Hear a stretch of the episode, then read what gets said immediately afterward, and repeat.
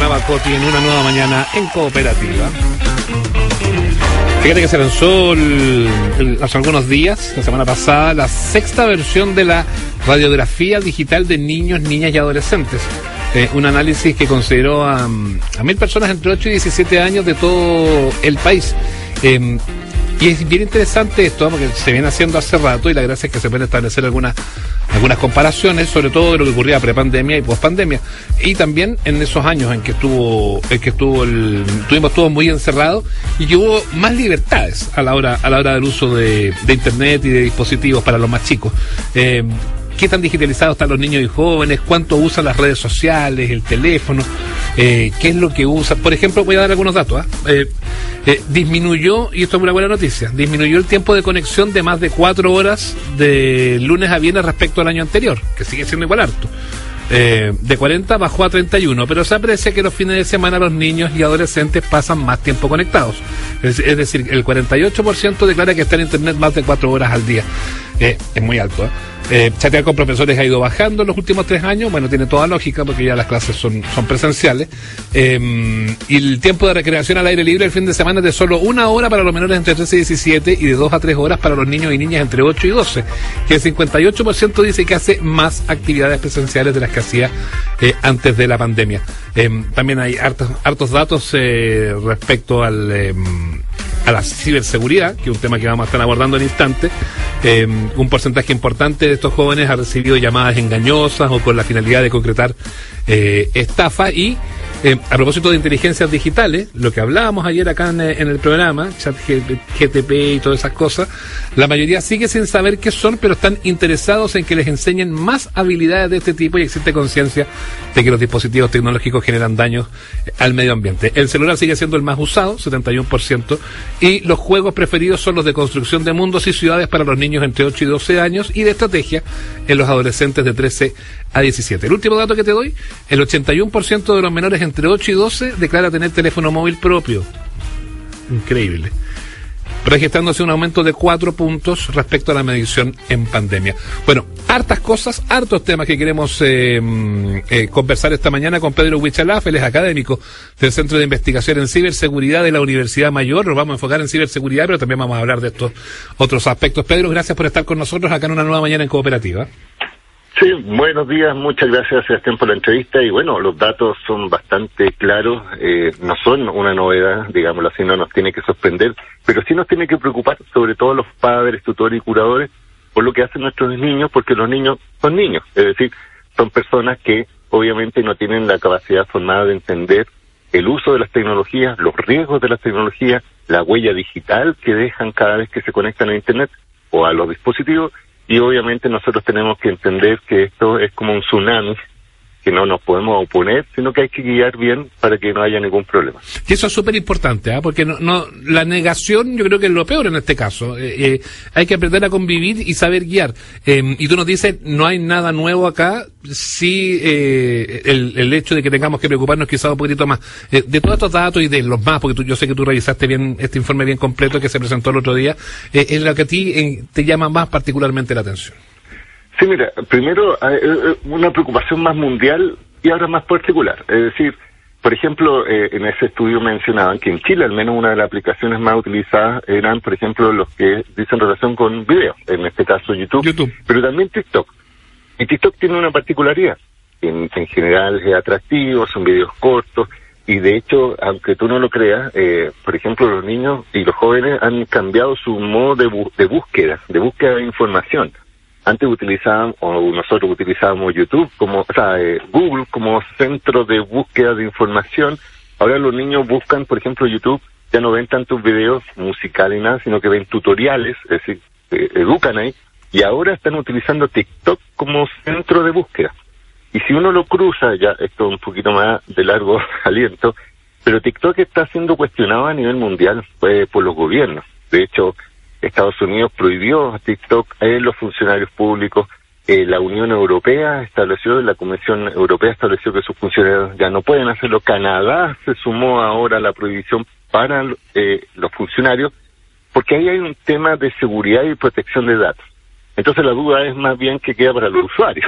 o sea, si en los gobiernos lo están prohibiendo por un tema de seguridad, eh, yo creo que también nosotros tenemos que entender que no hay que verlo esto como una prohibición, sino que tener la luz de alerta, porque porque cada vez que nosotros vemos algo, los niños ven algo, estos algoritmos de aplicaciones, sobre todo TikTok, determinan los gustos de las personas.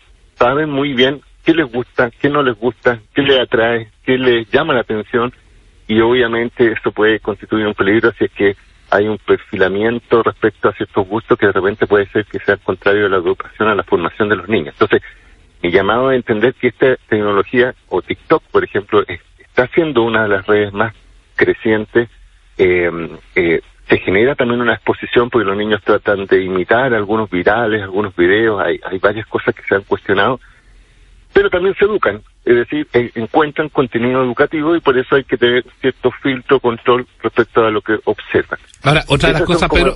Sí, perdona, otra de las cosas que eh, que preocupa con ese tipo de plataforma, eh, de hecho doy el dato, ¿ah? porque no, no, no, no, no, no, lo dimos porque tengamos hartos datos, pero es importante.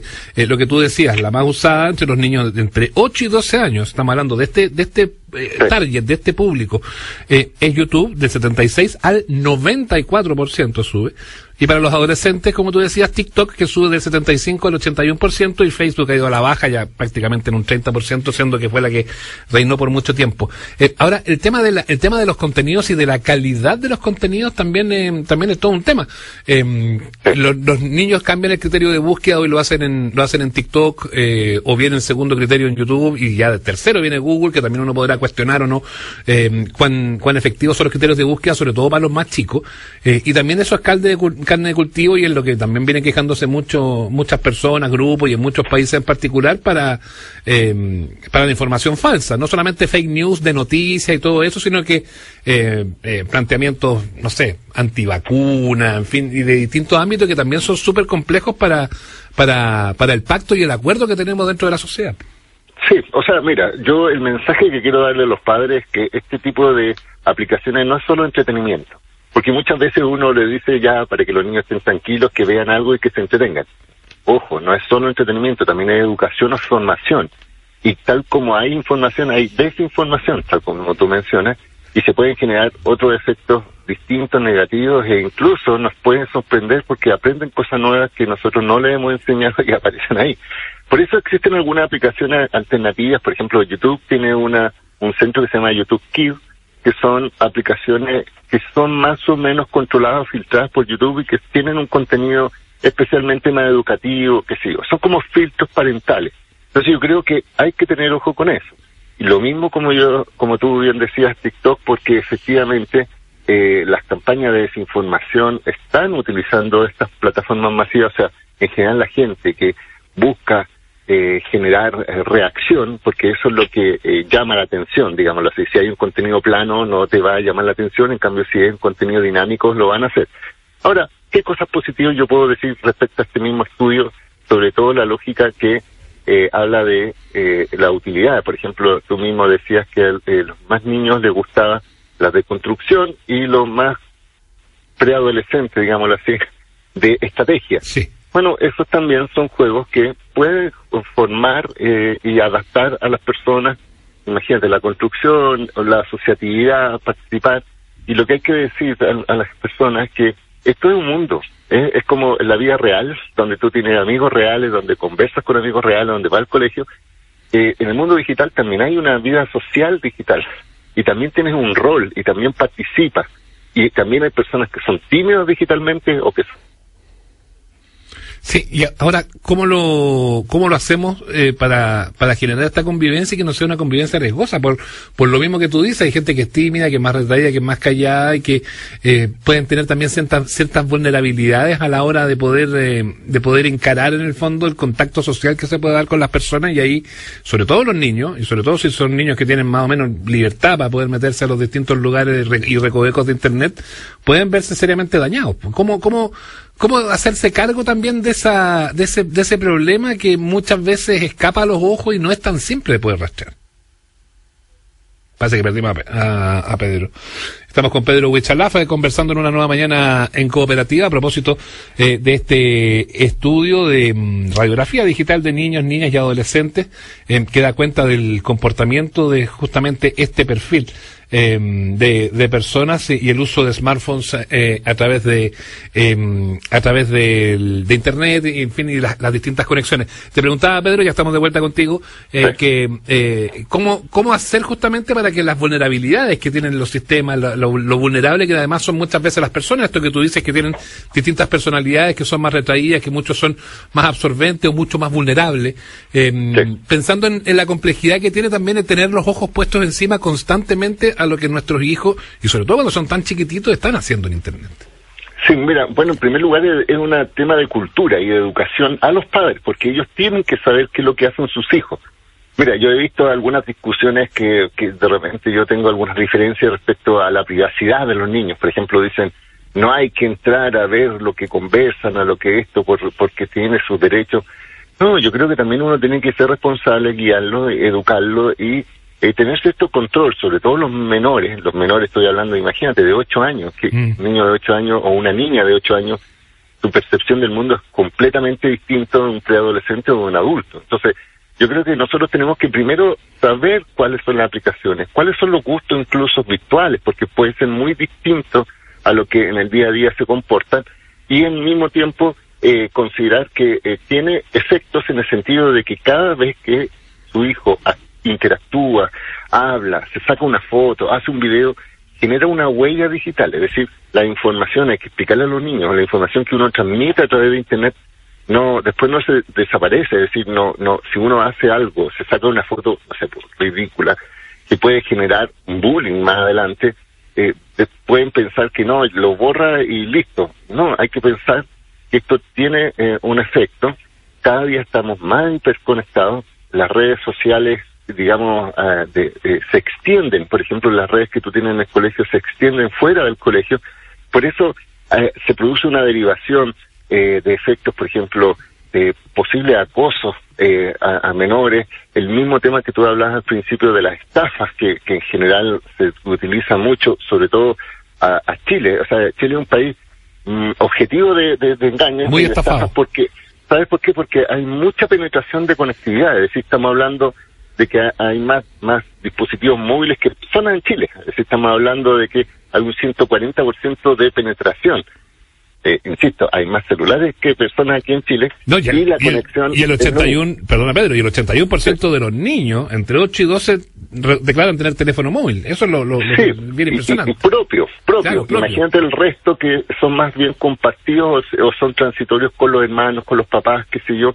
Entonces, imagínate lo mismo. Yo tengo TikTok y lo utilizo de repente para algunas cosas eh, de, educación mía, yo veo el tema de ciberseguridad, etcétera, etcétera. Entonces, los niños después toman mi cuenta y empiezan a mirar y después me doy cuenta como mi cuenta muta por los algoritmos, en el sentido que yo estoy viendo cierto contenido y de repente aparece otro contenido que yo no lo he visto, pero lo ha visto mi hijo y influye incluso en la categoría en la que yo me puedo encontrar. Entonces yo siento que hay que tener eh, primero, eh, entendimiento de que el mundo va hacia allá. Eh, lo mismo, por ejemplo, lo que tú dices respecto al chat GTPT, que es una inteligencia artificial. Hoy día ya está muy de moda la inteligencia artificial y ¿qué es lo que hace la inteligencia artificial? Aprende, aprende de tu comportamiento, aprende de tus preguntas, aprende de tu lógica y te da un contenido personalizado. Por eso uno cuando dice eh, mi Facebook es distinto al tuyo porque estamos en la misma plataforma, pero lo que yo veo es distinto a los tuyos y así se cruza la información y obviamente, insisto, los niños tienen eh, esta idea del mundo de repente eh, muy inocente y eh, eh, los delincuentes, los, los que andan buscando eh, otras formas de satisfacción personal, digámoslo así, en contra de los menores, están presentes. Y por eso cuando nosotros educamos a nuestros niños en la vida real, diciéndole, por ejemplo, no hable con desconocidos en las calles, eh, tengan cuidado con si le ofrecen algún regalo, etcétera. Eh, eh, dudar también de que la persona con la cual uno está hablando ahora en la vida virtual sea la que dice ser. Por ejemplo, uno puede decir, estoy hablando con un compañero que tiene, no sé, la misma edad y resulta que es un adulto que se disfraza como menor. Entonces, hay que explicarle que en el mundo virtual ocurre lo mismo riesgo. No es para, insisto, no es como para estar eh, horrorizado de Internet, sino que es una herramienta que uno tiene que modelar para sacarle el mejor provecho, la mejor formación, sea complementaria, no es sustitutiva a los principios y valores que uno tiene que darle a nuestros hijos, ni la sustitución del colegio, pero sí eh, entender, tal como dice este estudio, una realidad. Y la realidad es la hiperconectividad, la, el alcance a contenido y obviamente a eh, tener cuidado con la información que consume, porque al final son consumidores y la que produce, en el sentido de que si quiere generar eh, información, eh, tener cuidado con lo que significa esta huella en Internet. Interesante las reflexiones y la conversación que hemos tenido esta mañana con Pedro Huichalaf, académico del Centro de Investigación en Ciberseguridad de la Universidad Mayor, a propósito em, de las complejidades y preocupaciones que da la gran conectividad que los, los más chicos tienen eh, hoy por hoy, a propósito de esta radiografía digital de niños, niñas y adolescentes en Internet que hemos conocido en estos días. Pedro, gracias por estar con nosotros acá en Cooperativa. Muchas gracias por el contacto y cualquier cosa a su disposición. Que esté muy bien, chao, gracias. Hasta luego. Al ritmo de la conversación, ya sigue una nueva mañana en Cooperativa. Si estás en la administración de tu empresa, seguro